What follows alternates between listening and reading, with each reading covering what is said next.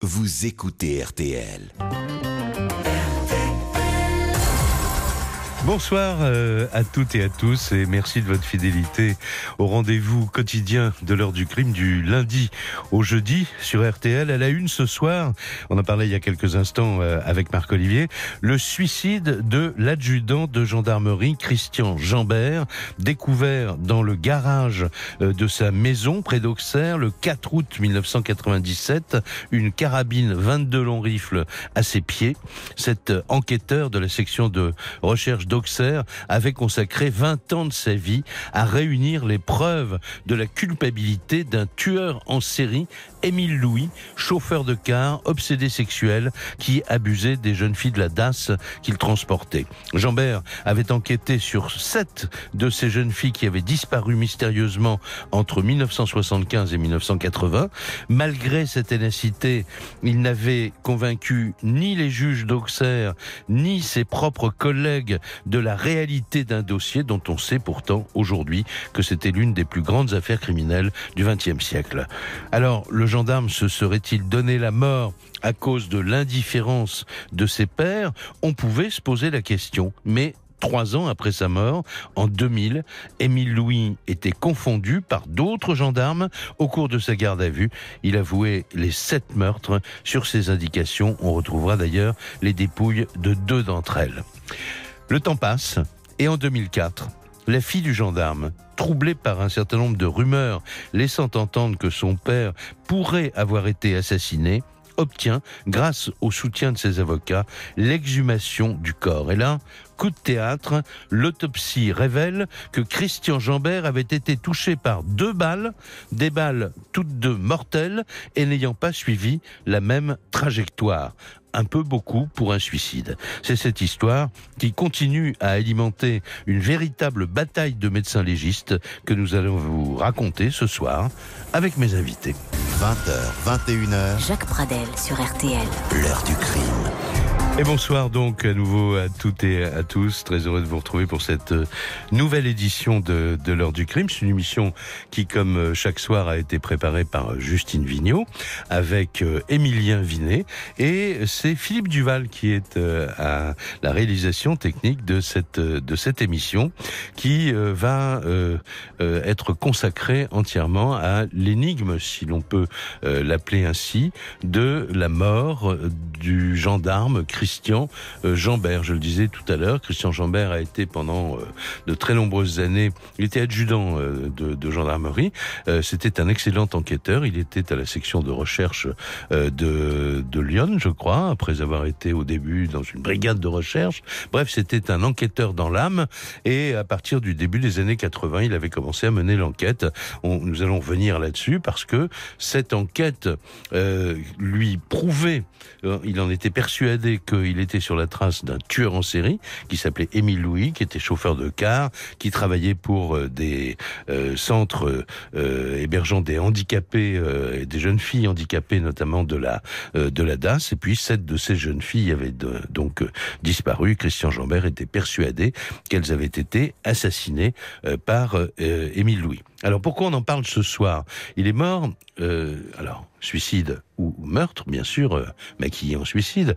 Euh, c'est pas à nous de répondre à cette question. Nous, nous posons la question, euh, comme un certain nombre d'ailleurs, à la fois de nos confrères, mais aussi de médecins, de médecins légistes. Il y a une bataille euh, d'experts euh, médecins légistes autour de tout cela. Il y a deux avocats, maître Didier Seban et maître Corinne Herman, qui sont les, les avocats de la famille de Christian Jambert et qui sont persuadés qu'il s'agit d'un meurtre.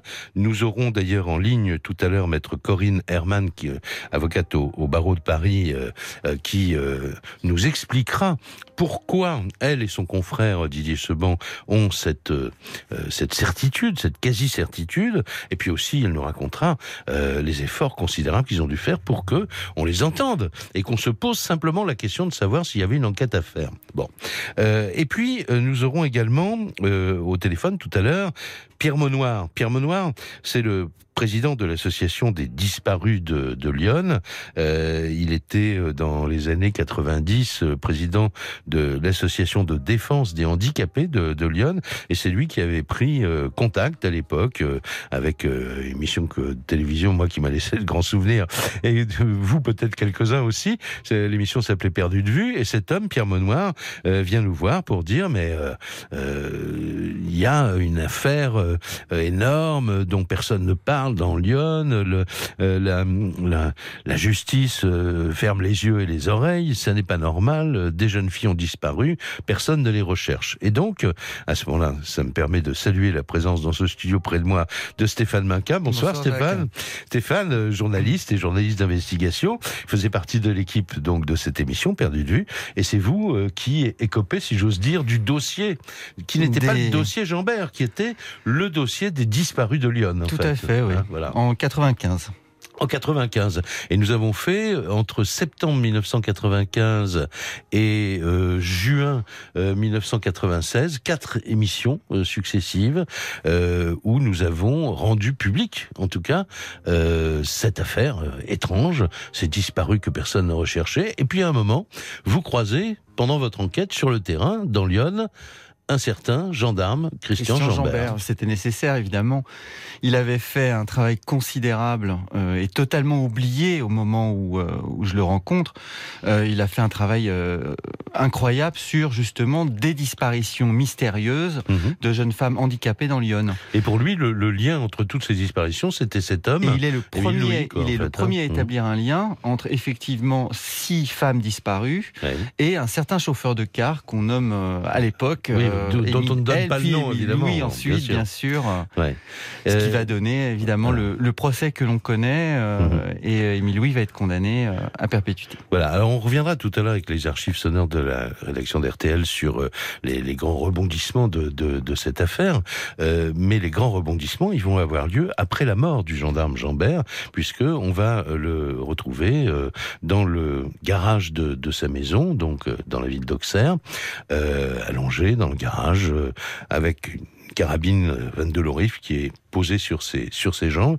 On est le 4 août 1997 et ça n'est qu'en 2000 que l'affaire euh, vraiment des disparus de Lyon va devenir une affaire judiciaire et que euh, beaucoup plus tard encore, euh, Émile Louis sera finalement condamné pour ces meurtres et condamné par ailleurs également pour des actes de barbarie sur sa sur sa famille.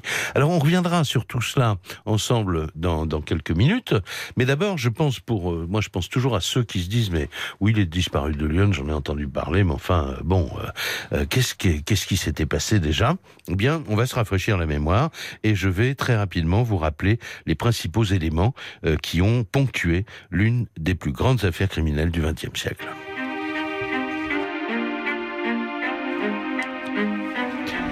Elle s'appelait Chantal Gras, Bernadette et Françoise Lemoine, Madeleine de Juste, Martine Renaud, Jacqueline Weiss, Christine Marlot.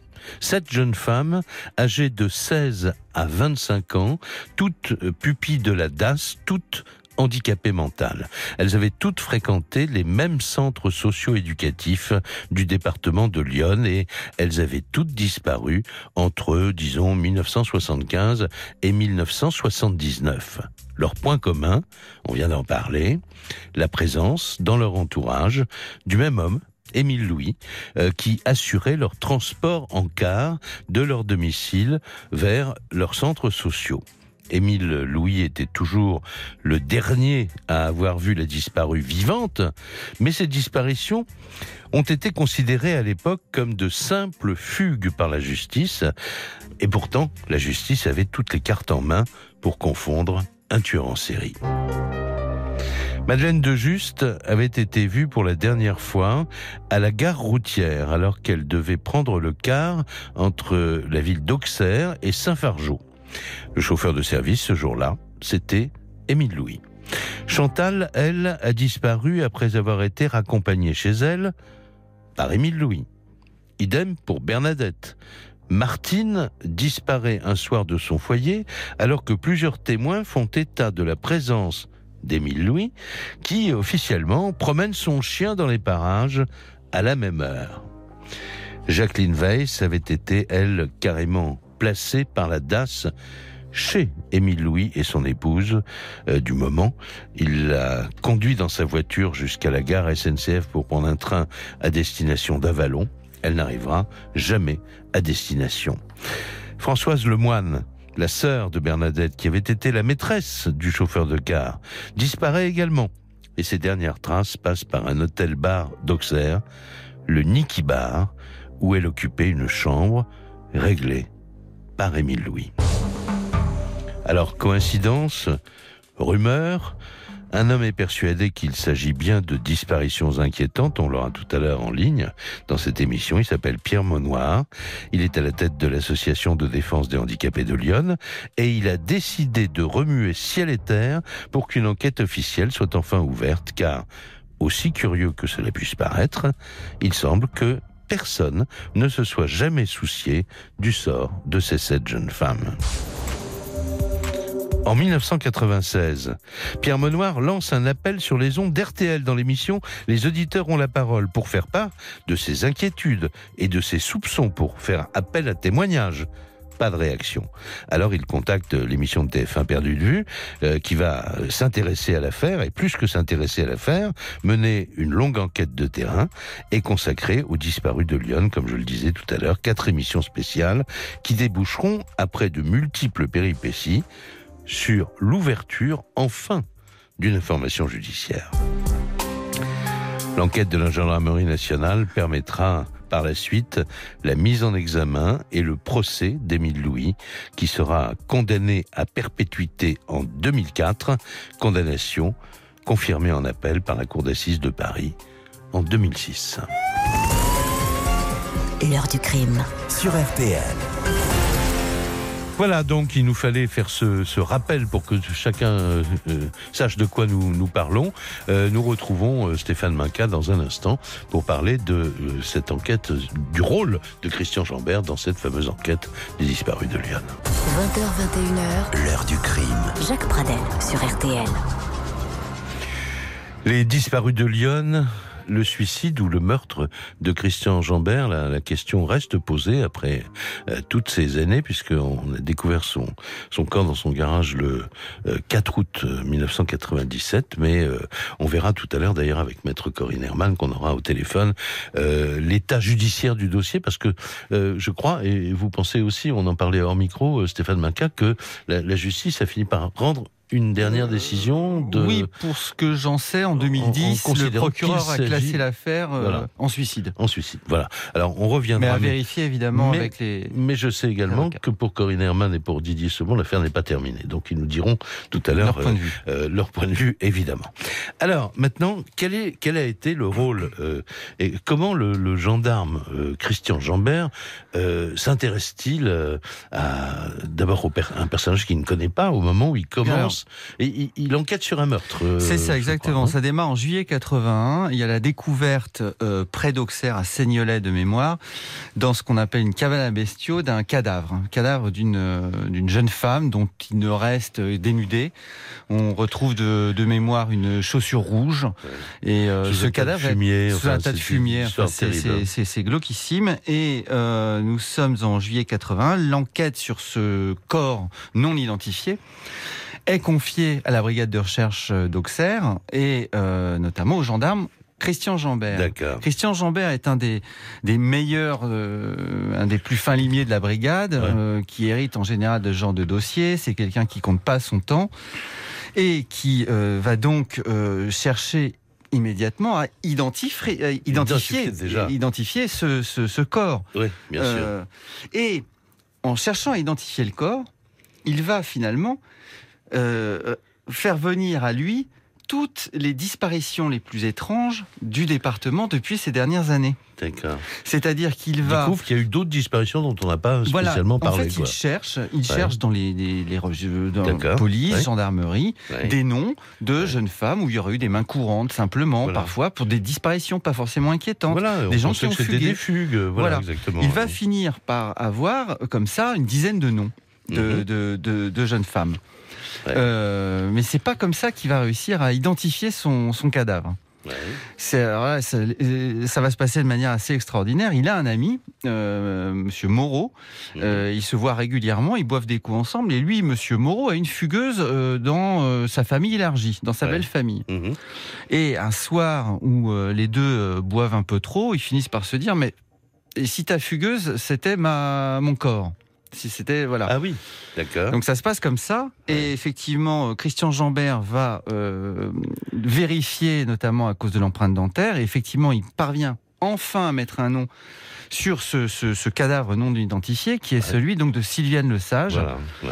euh, une Et- jeune femme qui a disparu peu de temps auparavant, dont on a dit euh, qu'elle était partie à Paris euh, rencontrer des hommes, et qui Mhm. finalement pas du tout, puisque elle a été assassinée. Et je crois me souvenir que il va découvrir à partir du moment où il a l'identité de cette jeune femme que Sylviane Le Sage est une jeune fille de la DAS d'abord et que elle a été la maîtresse d'Émile Louis. Tout à fait. Euh, donc euh, parce qu'il y a plein de témoignages qui lui, Elle est qui lui proche. arrivent. Elle est proche. Elle est proche. Voilà, comme on dit euh, elle, a, elle a été sa maîtresse. Elle est Ouais. proche. Elle a été élevée par une des femmes avec qui a vécu Émile Louis. Voilà. Et donc, il c'est ainsi qu'il fait un premier lien avec ce personnage. Et en complétant son enquête sur le couple, cette fois-ci, Émile Louis et son épouse de, de l'époque, il s'aperçoit que ces gens-là hébergent trois jeunes filles de, de, de la DAS qui se sont plaintes de leur comportement, et notamment du comportement d'Émile Louis. Mais là, on n'est pas dans le, dans le crime de sang, on est dans des problèmes d'attouchement, euh, d'agression sexuelle, et il va réussir à faire condamner Émile Louis pour Alors, ces actes-là. Euh, il va mener une enquête euh, de plusieurs mois, euh, aboutissant à trois dossiers. C'est-à-dire que le gendarme Jambert va se penser, dit, estime Oui. euh, que Émile Louis est non seulement coupable du meurtre. Euh, De, de Sylviane Lesage. Oui. Il est coupable d'attouchement puisqu'il a entendu l'entourage et les enfants se sont plaints de manière très Mhm. claire. Parce que c'est pour des enfants qui C'est va être ça. condamné. Hein mais... Et il y a un troisième dossier euh, que Jambert travaille, c'est-à-dire qu'il s'aperçoit que, en ayant euh, récupéré les noms de toutes les disparues de la région, Mhm. il va s'apercevoir que, six- euh, que cinq d'entre elles de mémoire ou que, ont des liens avec Émile Louis. Voilà. Et donc à partir de là, il va nourrir cette enquête. Il va euh, se promener toujours avec un, un dossier. Je ne sais pas si vous avez montré ce fameux dossier quand vous l'avez rencontré. Non, mais de, un camarade l'a de vu. votre oui, enquête. oui, voilà. effectivement. Bon, c'était un dossier euh, Mm. conséquent, euh, extrêmement méticuleux, paraît-il, presque scolaire, où il notait tout. Et il, euh, il avait toujours avec lui une sacoche euh, de couleur fauve, euh, en cuir, euh, euh, dans laquelle il rangeait Mhm. précieusement à la fois cette enquête-là et peut-être d'autres enquêtes aussi. Or, on peut le dire tout de suite, cette, euh, sacoche a disparu Oui. ou a été perdue, mais en tout cas, on ne l'a jamais retrouvée. Euh, et le, le rapport que va quand même donner à la justice, remettre à la justice en 2000, euh, en 1984, 84. euh, le gendarme Jambert n'aura pas de suite, en fait. Alors en fait, si, il va en avoir des suites, puisque Jambert dépose euh, donc les trois dossiers dont on a parlé. Ouais. Mhm. Un de ces dossiers va aller effectivement en, en instruction et va euh, mener à la condamnation ça. Louis mais pour, euh, des, pour des attouchements. attouchements. Sur les deux autres, euh, sur le meurtre comme sur les disparitions, euh, la justice ne va pas le suivre. Sur le meurtre parce qu'il n'a pas assez d'éléments, et sur les disparitions, bah, il, faut, sou- il faut se rappeler qu'on est au début des années 80, c'est-à-dire qu'une disparition, même inquiétante, ne mène pas, ou très rarement, Mhm. à euh, une, une, euh, à l'ouverture d'une information judiciaire. Ouais. À l'époque, le procureur avait d'ailleurs l'habitude de répondre à Christian Jambert pas de cadavre, pas de crime. Voilà. Bah, c'est la fameuse phrase. C'est ainsi que ce fameux dossier qui va devenir celui des disparus d'Auxerre va Mhm. finalement être classé sans suite par la justice et va euh, rester enterré pendant près de dix ans. Voilà. Alors Pierre Monoir, qu'on aura tout à l'heure au téléphone, est un peu au courant de tout ça. Euh, tout le monde se dit, c'est c'est c'est l'affaire sans intérêt. Il faut qu'on appelle une équipe de télé euh, pour voilà pour mettre un peu les pieds dans le plat. Voilà, ce que nous avons fait tous les deux. Oui, et, peut le quel- dire. et quelques autres. Alors, on va euh, faire une pause tout de suite. Tout de suite après la pause, on va continuer l'histoire parce que on va revenir avec nos interlocuteurs, euh, euh, donc Corinne Herman et Pierre Monoir, sur le, la personnalité de, de, de Jambert et sur les raisons qui font qu'ils pensent que cet homme a été assassiné. Mais avant, il faut quand même rappeler les circonstances dans lesquelles Émile Louis, en 2000, a avoué les meurtres et les circonstances dans lesquelles on a pu trouver au moins deux dépouilles sur les sept personnes disparues. L'heure du crime. Jacques Pradel, Jusqu'à 21h sur RTL. Alors on revient là cette fois euh, au volant euh, judiciaire de l'affaire euh, Émile Louis. On reviendra donc un petit instant sur le, suicide de Christian Jambert donc en 1997. Là nous sommes, on va entendre euh, deux documents RTL qu'on a sélectionnés. Euh, 12 décembre 2000. Euh, Ça fait quand même des dizaines d'années que euh, tout est au point mort dans cette dans cette affaire. Euh, alors là, brutalement, on apprend l'arrestation d'Émile Louis, le fameux chauffeur de car, euh, mis en cause par de nombreux témoignages. Et sur RTL, euh, le journaliste David Philippot raconte les circonstances de cette arrestation de celui qui est devenu, dans cette affaire, le suspect numéro un. À la suite, vous allez l'entendre, de découvertes troublantes des enquêteurs pendant une perquisition. Ce sont des vêtements retrouvés récemment dans une malle métallique dans une cave, celle de la maison de la première femme d'Émile Louis. Et c'est leur fille aînée qui a remis cette pièce à conviction à la justice. Ces vêtements, ce sont des petites culottes et un manteau à damier bleu et marron. C'était celui de Madeleine de Juste. Les proches de la jeune femme disparue en 77 l'ont identifié formellement. Sur le col, les enquêteurs ont prélevé un cheveu et des traces suspectes. Des analyses ADN sont en cours. Un élément à charge qui pourrait faire avancer l'enquête englué depuis 20 ans, euh, malgré le profil de suspect idéal du témoin, car le casier judiciaire d'Émile Louis est chargé. Deux condamnations, 4 ans pour attentat à la pudeur et 4 ans pour agression sexuelle sur mineurs. Et puis, il y a les témoignages, les dizaines de dépositions de jeunes filles ayant croisé un jour la route d'Émile Louis, souvent des jeunes déficientes mentales, parfois des ex-maîtresses qui ont parlé des pratiques sexuelles imposées par le chauffeur de car, du voyeurisme au sadomasochisme, ce qu'il minimise en avouant ce matin dans le Parisien. Oui, j'étais un coureur de jupons. Mais tout cela n'en fait pas pour autant un coupable. Au commissariat de Draguignan, où le témoin vit désormais, euh, les policiers ont jusqu'à demain 15h pour le faire parler. Alors justement, le lendemain 13 décembre, il y a une rumeur, euh, on va dire une fuite, hein, euh, qui commence à être répandue un peu partout. On apprend que euh, Émile Louis aurait parlé euh, dans sa garde à vue, il aurait avoué avoir tué des, des jeunes filles. Et on a la confirmation de cette rumeur, qui n'en devient plus, qui devient donc une information, le 14 décembre, confirmation officielle des aveux d'Émile Louis, et on apprend en plus que les enquêteurs ont trouvé des preuves matérielles, des vêtements et même des ossements. Écoutez les explications que donnait dans RTL Soir ce jour-là euh, le journaliste euh, David Philippot. Émile Louis est bien passé aux aveux. Oui, les fouilles de ce matin ont été riches d'enseignements. En sortant du bureau du juge il y a une heure, l'avocat des parties civiles a précisé la justice dispose d'éléments sérieux, car d'après une source proche de l'enquête, les recherches autour du cabanon de pêcheur du suspect ont mis à jour des preuves matérielles, des éléments à charge, des os et des vêtements. Et cela, à quelques mètres de l'endroit où le corps de Sylvie Le Sage avait été découvert en 81, Émile Louis, inculpé et écroué dans cette affaire, avait bénéficié d'un non-lieu. Mais pour l'instant, dans cette autre affaire, le juge d'instruction réfléchit encore, reclus dans son bureau. La question de la prescription s'impose à lui. Les meurtres auraient été commis il y a plus de dix ans. Émile Louis, lui, est enfermé dans une cellule du palais de justice d'Auxerre. En début d'après-midi, le suspect numéro un est arrivé au palais sous bonne escorte, en survêtement, avec une veste bleu marine. Il a fait quelques pas, lentement, sans se cacher devant les caméras. Il avait l'air un peu goguenard, Émile Louis.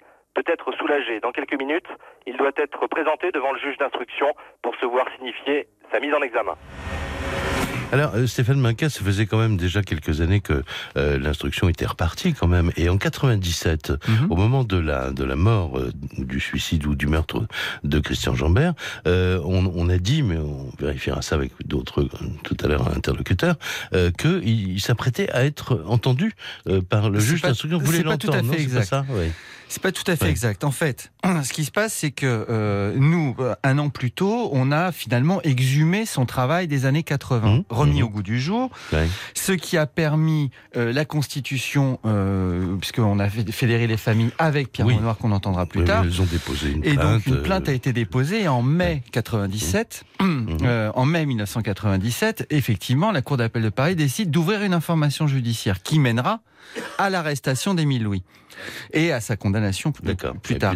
Mais ce qui est assez fou, c'est de penser qu'effectivement, en mars 97, en mai 97, il y a cette ouverture d'information judiciaire. Voilà. Et alors Et que son, son travail finalement est reconnu à ce moment-là. Ouais. Et alors, et, et comment expliquer que trois mois plus tard, il se, se suicide. suicide. Alors comment ça se passe la, la découverte? Après, on va avoir euh, Maître Corinne Herman dans un instant au téléphone, mais je voudrais savoir, c'est son fils qui découvre le corps de son père le, le 4 août. Oui, tout à fait. Mais il appelle immédiatement, euh, il appelle immédiatement les gendarmes. Son fils est bouleversé au moment de la Mais découverte du corps. il rentre, la- la- Il la- rentre parce que exceptionnellement, exceptionnellement, dit-il, son père qui met toujours la porte à clé, exceptionnellement l'a laissée ouverte. Donc ça l'étonne. Enfin, la porte n'était pas ouverte, mais en tout cas, elle n'était pas fermée Mhm. à clé. Il continue dans la cuisine, il trouve, compte- euh, je crois, un mot. Alors, il y a euh, l'importance, il il il y a des éléments importants qui sont d'abord le mot. Ouais. Le mot n'est pas adressé Le à mot son fils, mais à sa fille Isabelle. Écrit à l'encre Et rouge. ce, fille- ou à- ce mot écrit à l'encre rouge ne laisse absolument aucun doute sur ce qu'il va suivre, puisque un mot euh, d'adieu, quoi. Voilà. c'est un vrai mot d'adieu. Euh, je l'ai pas de mémoire, mais c'est Oui. grosso modo, c'est adressé à sa fille et il dit euh, Enfin, "Écoute, euh, c'est oui, c'est un suicide, mais pour les assurances, ça va marcher parce que je suis pas bien." Ouais. Voilà, ce qui est parfaitement vrai. Mhm. Enfin, on, on reparlera de la, de la dépression de Jambert. euh, D'accord, d'accord. Voilà. Il va ensuite, il va découvrir sur le lit l'étui d'une arme.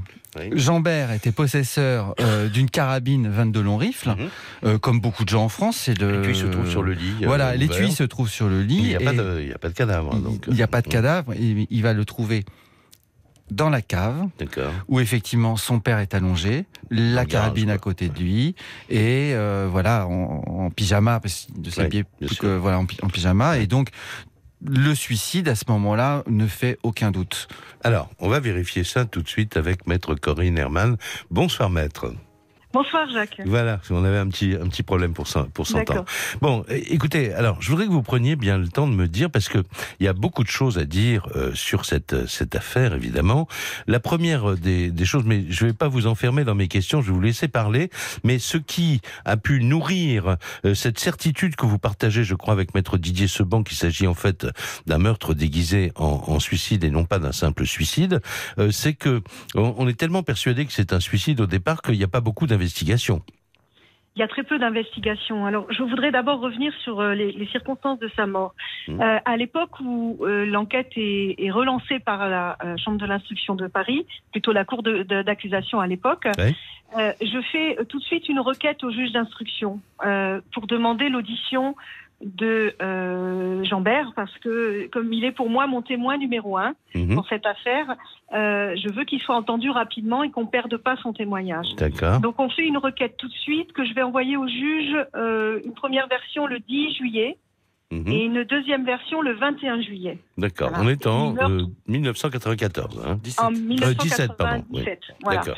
Et il meurt trois semaines après. Donc euh, vous pensez bien que nous qui étions dans, dans l'enquête avec Pierre Maunoir euh, Mhm. et qui euh, avions demandé cette audition, on, on va vivre très mal ces moments-là. Bien et on va les vivre très intensément. Donc nous, on demande immédiatement euh, une autopsie et on saisit tout de suite le juge d'instruction qui était saisi du dossier euh, et d'Émile Louis, enfin du dossier Oui. des disparus de Lyon, Oui. euh, de faire une enquête sur la mort de Jambert. Mhm. Euh, malheureusement, il ne faut pas mourir à Auxerre un 4 août.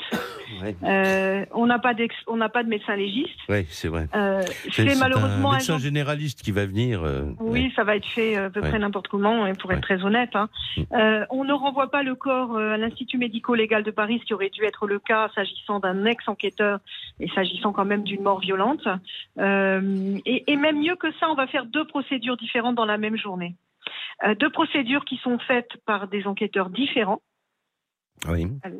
Je ne sais pas si vous m'entendez encore. Si, si, si, Oui. si, je vous entends. Alors, deux, deux procédures différentes faites par des enquêteurs différents qui ont exactement le même test, euh, le même texte à un tout petit détail près, c'est qu'on va rajouter le mot suicide. Voilà. Euh, va L'enquête va être enterrée de cette façon-là tout de suite. Ouais. Donc voilà comment nous on démarre cette affaire Jambert et comment Ouais. on va rentrer dans cette affaire Jambert. Alors, euh, simplement, euh, vous, dès, le- dès le début, enfin, dès que euh, vous apprenez le, le décès de Christian Jambert, vous, vous, vous avez dans la tête l'idée que on l'a peut-être éliminé, mais vous faites un lien avec l'affaire des disparus de Lyon?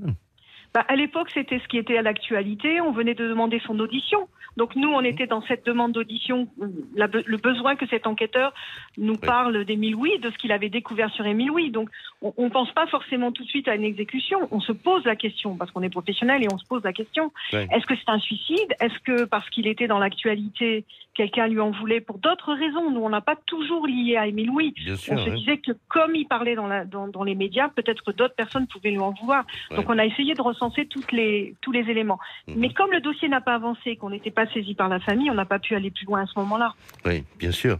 Et euh, alors, euh, quand est-ce qu'on commence à se poser la question de savoir euh, si parce que le, médecin dont vous parlez, qui est venu, qui n'est pas légiste hein, de profession, mhm. il a trouvé une pardon du détail macabre, mais enfin une entrée de, de la balle sur la, au niveau de la lèvre euh, supérieure de, de, de, la victime, et avec la, la, sortie de la balle. Il dit il y a une entrée là, il y a une sortie là, donc euh, ça, ça, peut renforcer l'idée des, des de, de, ceux qui font les premières constatations que bah voilà quoi. Mais on trouve pas non plus euh, de, de douilles ou de si, on trouve des douilles? Si, si. Mais il y a plusieurs douilles parce qu'il avait un stand de tir dans la cave. D'accord, ils s'entraînaient là dans cet endroit-là. Voilà, tout à fait. On trouve des balles, on trouve des projectiles, on trouve beaucoup de choses qui n'ont pas été euh, analysées hein, à l'époque. Alors je vous propose une chose, là on va faire une, une, une pause. Je voudrais qu'on prenne ensuite Pierre Menoir quelques instants, mais on reviendra à vous s'il vous plaît, euh, Corinne Herman, parce que après il y a quand même cette autopsie de 2004 dont je voudrais qu'on parle, euh, et puis cette bataille de d'experts légistes qui, à la limite, on pourrait dire continue encore aujourd'hui, non? Oui, tout à fait. À tout de suite. Retour de l'heure du crime, Jacques Pradel sur RTL. Ah, on parle de cette mort donc euh, euh, par suicide ou, euh, ou, meurtre, mais qui en suicide. La question se pose encore pour un certain nombre de de, de, personnes qui approchent ce, dossier. on est avec Stéphane Minquin qui a mené une grosse partie de l'enquête, l'enquête que l'émission de télévision Perdu vue avait donc initiée dans dans le département. grâce à cette enquête, ça a quand même fait bouger les choses, on va dire, au niveau de la justice. On peut on peut dire ça, mais on n'est pas là pour se tirer des enfin voilà pour s'envelopper de fleurs, mais vous avez fait votre boulot et vous avez eu la satisfaction de voir que finalement votre intime conviction est devenue euh, quand même une conviction de la justice. C'est gentil, mais ça démarre aussi sur le signalement de Pierre Monoir que vous avez en ligne. Voilà, absolument, bien sûr, puisque c'est par Pierre Monoir que tout ça est arrivé, puisque je l'ai rappelé tout à l'heure, il avait euh, lancé un appel sur RTL qui n'avait pas été euh, productif, on va dire, et puis Pierre Monoir nous a contacté effectivement à TF1, et c'est quand il nous a expliqué ses disparitions qui n'intéressait personne, qu'il nous a touché finalement quelque part, et que c'est grâce à lui donc effectivement que l'enquête a commencé. Bonsoir Pierre Monoir. Bonsoir Jacques, bonsoir Stéphane. Merci, merci euh, de, d'être là parce que c'est une affaire qui évidemment euh, fait partie de votre vie hein, depuis euh, toutes ces toutes ces années. Euh, en plus, vous connaissez le, le ou les dossiers euh, annexes par cœur, donc vous devez avoir beaucoup de frustration aussi de voir que la justice n'est pas allée au bout. bon, ben, voilà. Alors frustration, frustration, oui et non, parce que au bout de 20 ans, j'étais très agacé que Isabelle Jambert souffre de l'image qu'on pouvait donner de son père. Et j'ai décidé bah, de d'avoir une nomination sur euh, une école d'officier de police judiciaire qui a été fait à Mauriac dans le Cantal. Voilà, qui s'appelle donc suis passé... Euh, l'unité Christian Jambert alors. Oui. Ouais, qui s'appelle Christian Jambert. D'ailleurs, ça se termine, je crois, dans deux trois mois. Ouais. Et vous avez aussi euh, euh, euh, inauguré, je crois, une place Christian Jambert. Ouais, une, oui, oui, un square qui se trouve, qui se trouve. Alors donc, il faut savoir quand même que pour avoir cette cette nomination, donc pour cette cette truc d'OPJ, il a fallu bien évidemment l'accord de la gendarmerie dans les plus hautes sphères. D'accord Donc ça veut dire qu'il a eu une reconnaissance. Bien sûr. Et il y avait un agacement, j'ai bien senti lorsque j'ai vu différents interlocuteurs, mm. euh, que, que, effectivement euh, personne ne croyait, enfin c'est pas dit, mais personne ne croyait vraiment à un suicide. En plus, on a réussi à faire le square Christian Jambert. Et là, très intéressant, très intéressant, beaucoup de personnes sont venues. Donc on est en train, on a recueilli déjà des témoignages qui sont actés, etc. Euh, et Christian Jambert, contrairement à ce qui se disait, était était demandeur, était demandeur de pouvoir témoigner. Mhm. Et à ce moment-là, il avait repris. Bien sûr, il a eu des moments de déprime, donc on essaye de, on a essayé de le faire passer pour euh, quelqu'un de déprimé. Oui, il a, il a s'est séparé de sa femme, mais bon, c'est des accidents de la vie. Mhm. Mais il était motivé pour euh, pour dire certaines choses. Or, mhm. euh, or, il était sur un réseau pédophile dans Lyon. Comme il avait dit dans, dans, la presse et à Stéphane, etc., que de toute façon, il allait tout balancer. Hein, voilà, ça a été dit. Euh, il faut savoir que le dossier Jambert, il n'a jamais disparu. Lorsque Émile Louis a avoué, j'ai été reçu avec mon vice-président par la procureure de l'époque, qui demandait toujours au, au, juge d'instruction de clore le dossier. Et forcément, comme on a retrouvé des ossements, etc., maintenant, voilà. Et elle me dit, mais non, il n'a jamais disparu, il était dans mon coffre, là. Il était dans mon coffre. Donc c'est vraiment quelque chose qu'on a essayé d'occulter. C'est curieux de garder dans un coffre euh, un, un, ah bah rapport dont le ah bah contenu est jugé inintéressant. Ah ouais, comme c'est curieux qu'un expert il perde des des ossements d'entrée de balle euh, en deuxième expertise. Donc, en, deux mots, vous, puisque là, l'émission, on l'a fait parce que, euh, notamment, un, auditeur, mais il y a, il y a euh, régulièrement beaucoup d'auditeurs qui nous demandent de revenir sur cette affaire Jambert. Vous, votre, votre sentiment personnel, c'est que c'est un suicide, ce n'est pas un suicide. Ah ben moi, ce n'est pas un suicide et je dis que cette affaire n'est pas terminée même si elle est close au niveau juridique, elle n'est pas terminée. On verra ça dans les semaines ou les mois qui viennent. C'est toujours présent. C'est-à-dire qu'une affaire judiciaire peut toujours. Euh, ben, regardez la, de, de l'autoroute à 10 oui, euh, bien, sûr, bien sûr, bien sûr, voilà, voilà. Bon, écoutez, en tout cas, euh, vous faites partie de, de, ceux qui saluaient euh, la mémoire de cette de cet homme, comme l'ont fait d'ailleurs ses, ses collègues. Moi, je me souviens au moment du procès d'Émile Louis, tous les tous les gendarmes qui sont venus euh, à la barre ont salué le, le, le, sérieux et le travail d'enquêteur de, ah ben, de, Christian Jambert. Hein. Je, peux vous dire qu'au square Christian Jambert, tous mhm. les porte-drapeaux du département étaient là, mhm. tous les gradés de la gendarmerie et des délégués de, du général Lisuré, qui est quand même le grand patron de la gendarmerie. Et il y a eu des tweets de fait euh, en mhm. disant euh, c'était quelqu'un. Donc voilà, je, veux dire, faut faut cadrer un petit peu les choses, mais je pense que dans les, voilà, je sais pas, enfin, ça je dis, je dis jamais, mais on espère bien évidemment qu'il y a des choses, des choses qui vont, ils vont se faire peut-être. Oui, vous voulez dire quelque chose, euh, Stéphane Maca Oui, bah déjà saluer Pierre, mais euh, rappeler peut-être, c'est c'est ça qui est intéressant, euh, c'est qu'en fait, au début, peu de gens, comment dire, il, il a fallu, avant de s'intéresser au suicide de Jambert, il a fallu effectivement le travail de Pierre González de Gaspard et Corinne Herman pour faire douter la justice. Et ce ah qui, est, ce qui est très intéressant, c'est que euh, en fait, euh, à l'époque, personne ne doute du suicide, jusqu'au moment où, en 2004, la justice décide d'exhumer le corps. Et c'est là le véritable rebondissement de l'affaire Jean D'accord. Eh bien ça, on va y arriver dans quelques instants. Le temps d'une pause. Merci, merci beaucoup, en tout cas, euh, Pierre Benoît, d'avoir évoqué à la fois le contexte de peut-être un peu trouble de toute cette histoire et puis la, cette promesse éventuelle d'un peut-être voilà d'un rebondissement. Oui, je sais pas, enfin voilà. Un jour ou l'autre. Qui vivra verra, voilà. Hein. exactement. Nous tiendra au courant. Merci infiniment. Au revoir. au revoir. Et on va retrouver donc euh, Corinne Herman dans un tout petit instant. Jusqu'à 21h sur RTL. Jacques Pradel. L'heure du crime. L'affaire euh, Christian Jambert, euh, suicide ou euh, meurtre maquillé en suicide, nous en parlons avec nos invités. on vient d'entendre Pierre Monoir à l'instant, qui était au départ en tout cas de toute la de toute l'affaire médiatique qui, qui, a entraîné ensuite l'intérêt de de la justice. Stéphane Minca qui a mené l'enquête de terrain et qui est un des meilleurs connaisseurs de ce dossier. On avait à l'époque raconté les coulisses de notre travail dans un livre qu'on avait appelé d'ailleurs La huitième victime. Euh, parce en hommage au gendarme En hommage au, gendarme Jambert. Euh, et alors évidemment...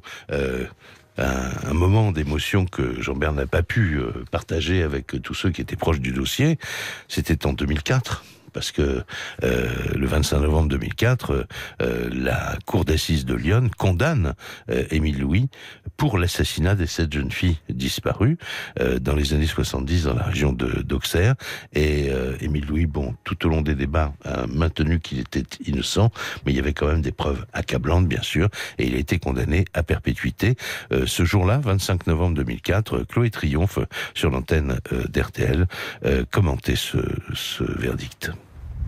Les jurés ont donc opté pour la peine maximale malgré l'absence de 5 corps sur 7, malgré les dénégations d'un Émile Louis obstiné, malgré les tentatives dérisoires de ses avocats de mettre en avant une prescription refusée il y a deux ans par la Cour de cassation. À l'issue de ce verdict, les sept familles sont restées à la fois stupéfaites, soulagées et malheureuses, soulagées par la fin de ce procès tant attendu, mais malheureuses parce que toujours en manque de vérité, Alain Weiss, le frère de l'une des disparues. Il nous a pas dit la vérité, donc euh, il y a cinq corps toujours à découvrir, donc c'est pas.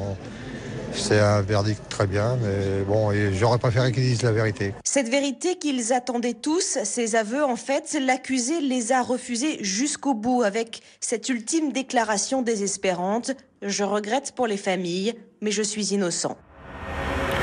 Voilà, et après il y a eu un appel, et il y a euh, donc euh, condamnation confirmée et définitive devant la cour d'assises de Paris, et le 20 octobre 2013, Émile Louis mourait euh, donc en détention alors qu'il purgeait sa peine à la centrale d'Ensisheim. Voilà, je voulais juste, c'était pour que on comprenne bien que cette affaire avait eu une un début, un milieu et une fin.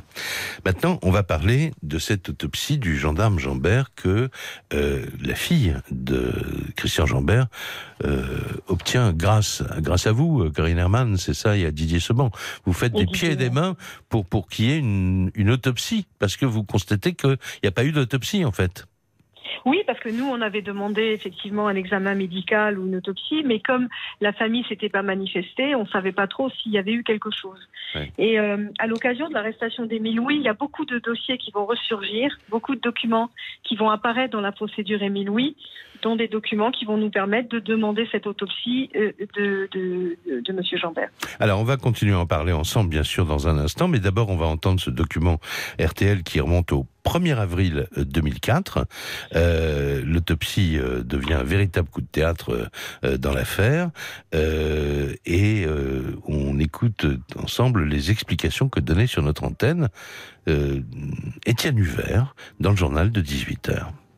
Le corps de Christian Jambert a donc été exhumé hier et l'autopsie a aussitôt été pratiquée par euh, l'Institut médico-légal de Paris. Les magistrats attendent toujours les conclusions, mais les expertises sont claires. Ce sont bien deux balles provenant de deux angles différents qui ont perforé le crâne du gendarme Jambert. Alors, il est trop tôt pour parler d'assassinat, mais c'est vrai que la thèse du suicide a désormais bien du mal à tenir. Ce nouvel élément remet en cause toutes les constatations faites au moment du décès et maître Didier Seban, l'avocat de la famille, accuse. Ça met en cause l'institution de la gendarmerie et l'institution judiciaire, puisque, je vous rappelle, à cette époque-là, le procureur ne daigne pas se déplacer euh, sur place après la mort de Jambert, et que d'autre part, il classera l'affaire avec une rapidité tout à fait étonnante. Et du côté de la gendarmerie, parce que ceux qui ont fait les constatations n'ont pas constaté le minimum qu'un béotien, si j'ose dire, aurait dû constater. Alors le juge d'instruction va maintenant devoir euh, mener des investigations complémentaires. C'est seulement à l'issue de celle-ci que l'on pourra avoir la certitude de l'assassinat du gendarme. Alors Étienne, le gendarme Jambert avait joué à l'époque un rôle déterminant dans l'enquête. Oui, c'est lui qui, le premier, dès 1979, s'était mis sur la piste d'Émile Louis. C'est lui qui, en vain, a tenté de relancer l'affaire en 84. C'est lui qui, une fois à la retraite, s'acharnait à percer le mystère des disparus de Lyon. Christian Jambert était aussi un homme dépressif qui avait tenté de mettre fin à ses jours en 95. Lors de sa mort, sa famille avait donc fini par admettre la thèse du suicide. Une famille qui, à la lumière de ce nouvel élément, est désormais persuadée qu'il était surtout devenu un témoin particulièrement gênant. Alors, euh, Corinne Herman, il faut dire que à la suite donc euh, de cette euh, de cette autopsie, euh, le parquet va ouvrir une information judiciaire contre X pour pour assassinat. Hein et puis, alors après, qu'est-ce qui se passe? Expliquez-nous ce qui s'est passé parce que il y a eu une deuxième autopsie euh, voire une troisième même, et, les, et, les, experts ne s'entendent pas entre eux, c'est-à-dire qu'ils ont les, arguments qu'avaient les gens de l'Institut médico-légal de Paris pour dire c'est sans contexte un assassinat et pas un suicide, deviennent des arguments utilisés par d'autres médecins légistes pour dire mais bon sang, mais c'est bien sûr c'est un suicide. Oui, tout à fait. On, va, on va avoir cette exhumation qui va être ordonnée par le juge d'instruction à la demande de la famille. Et là, on a euh, les conclusions, c'est deux balles mortelles d'emblée. Hein, dans, des, dans des angles différents. Euh, une deuxième autopsie, c'est naturel. Hein. Une, deuxième autopsie va être organisée, c'est normal puisqu'il faut vérifier des choses. Et là, euh, on a des conclusions différentes qui nous disent que le suicide est possible. On n'a jamais dit qu'il y avait suicide. On dit qu'il est possible, compatible avec les, les, les plaies. Si ce n'est qu'à ce moment-là, on perd les ossements qui, euh, qui vont ah. bien, comme on dit dans le métier. Ça, c'est quand même quelque chose d'incroyable. On s'aperçoit, on s'aperçoit quand on fait une contre-expertise, en gros, qu'on peut pas vraiment la, la, faire parce que les, les ossements ont disparu. Tout à fait. c'est après, c'est à la troisième expertise les ossements. Hein. C'est pas la deuxième. Il ne faut pas les confondre. Hein. Alors mhm. attendez, à la deuxième autopsie, on va perdre ces ossements. Nous, on va le voir dans le rapport, on va le savoir par la suite. Mhm. On demande une exhumation à nouveau parce qu'on a un problème de ah, contradiction euh, entre les experts qui se disputent, d'ailleurs pendant des heures dans une expertise. Et on va se rendre à Bordeaux. Là, le corps est à nouveau exhumé, il est analysé, et là, on se rend compte qu'il manque ces ossements. Et on sait à peu près la période à laquelle ils ont été perdus. On va avoir un quatrième examen médico-légal, parce que là, on va avoir une, des, rapports qui sont des rapports euh, sur les rapports. Ouais, d'accord. Voilà. Mais ça peut être intentionnel cette perte de, de... Vous n'allez pas jusque-là. Ah, on a posé la question. on a posé la question jusqu'en cours de cassation, mais ça, pose, posait des difficultés, on va dire. Donc ça veut dire que, euh, évidemment, la, la, quand le non-lieu a été prononcé en 2011, vous avez fait appel, euh, et la Cour d'appel, euh, en février 2000, 2012, je crois, a donc confirmé. confirmé que, pour la justice en tout cas, il s'agissait d'un suicide. Oui, euh, c'est pas ce qu'ils disent. C'est que, mm. en fait, exactement, on n'a pas pu départir la thèse euh, de l'assassinat et du suicide, c'est-à-dire que le suicide est considéré comme possible. Voilà, mais on ne dit pas que c'est un suicide. On est allé en cassation. Et, mm. euh, et on n'a pas pu obtenir, la, la je dirais, la, la reprise de l'instruction. Mais nous avons 20 ans aujourd'hui pour mm-hmm. relancer ce dossier. et nous avons des éléments à reprendre. Si Christian Jambert ne s'est pas suicidé, s'il a été assassiné, euh, quel serait le mobile euh, Est-ce que vous avez réfléchi Est-ce que vous avez des hypothèses On y a travaillé, oui, bien sûr. On y a travaillé. Il y avait d'abord deux enquêtes qu'il avait suivies dans la Nièvre, qui étaient des enquêtes un peu compliquées, on va dire, ou en tout cas contre sa hiérarchie, mhm. euh, dont une concernait un ex-ministre. Euh, et donc ça, on l'a dans le dossier qui est confirmé par la gendarmerie. Hein, donc euh, on sait que ça, c'était des dossiers qui étaient sensibles. Mhm. Euh, nous, on a pensé que le fait qu'il s'exposait pouvait faire peur à quelqu'un. ça peut être aussi des règlements avec des personnes qu'il a, qu'il a mis en détention, en tout cas qu'il a arrêté. ou des personnes sur lesquelles il a enquêté. il y a beaucoup d'hypothèses dans le dossier qui n'ont jamais été explorées. Et, et, je précise que le mot qu'il a, qu'il a laissé est un mot où il y a deux écritures. Ah. Euh, une phrase qui est rajoutée. D'accord. C'est tout plein de petites choses comme ça qui font qu'on n'a pas vraiment la bonne version. Tous ces éléments font que on comprend que, en tout cas, votre sentiment personnel, c'est que vous allez euh, du côté du euh, du meurtre.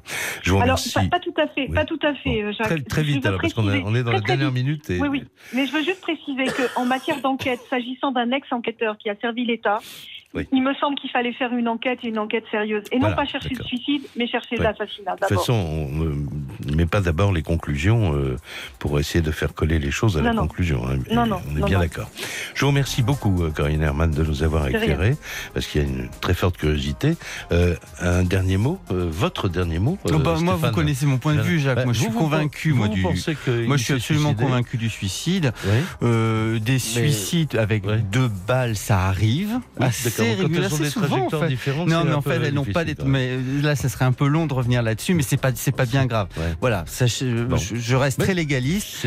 et, voilà, j'ai connu gendarme Jambert qui était très suicide, très fatigué, on va dire, et voilà. Donc, euh, bah, je reste dans le euh, dans le droit chemin du droit. Nous n'allons pas nous réconcilier. Moi, je suis plutôt du côté de Maître Corinne Herman, et j'espère en tout cas que l'auditeur qui nous a laissé ce message sur RTL.fr s'en félicite parce qu'il a eu vraiment tous les points de vue qu'on pouvait donner sur cette affaire. Merci infiniment. Bonsoir Jacques. L'émission est maintenant terminée. Vous êtes sur RTL. Vous écoutez RTL.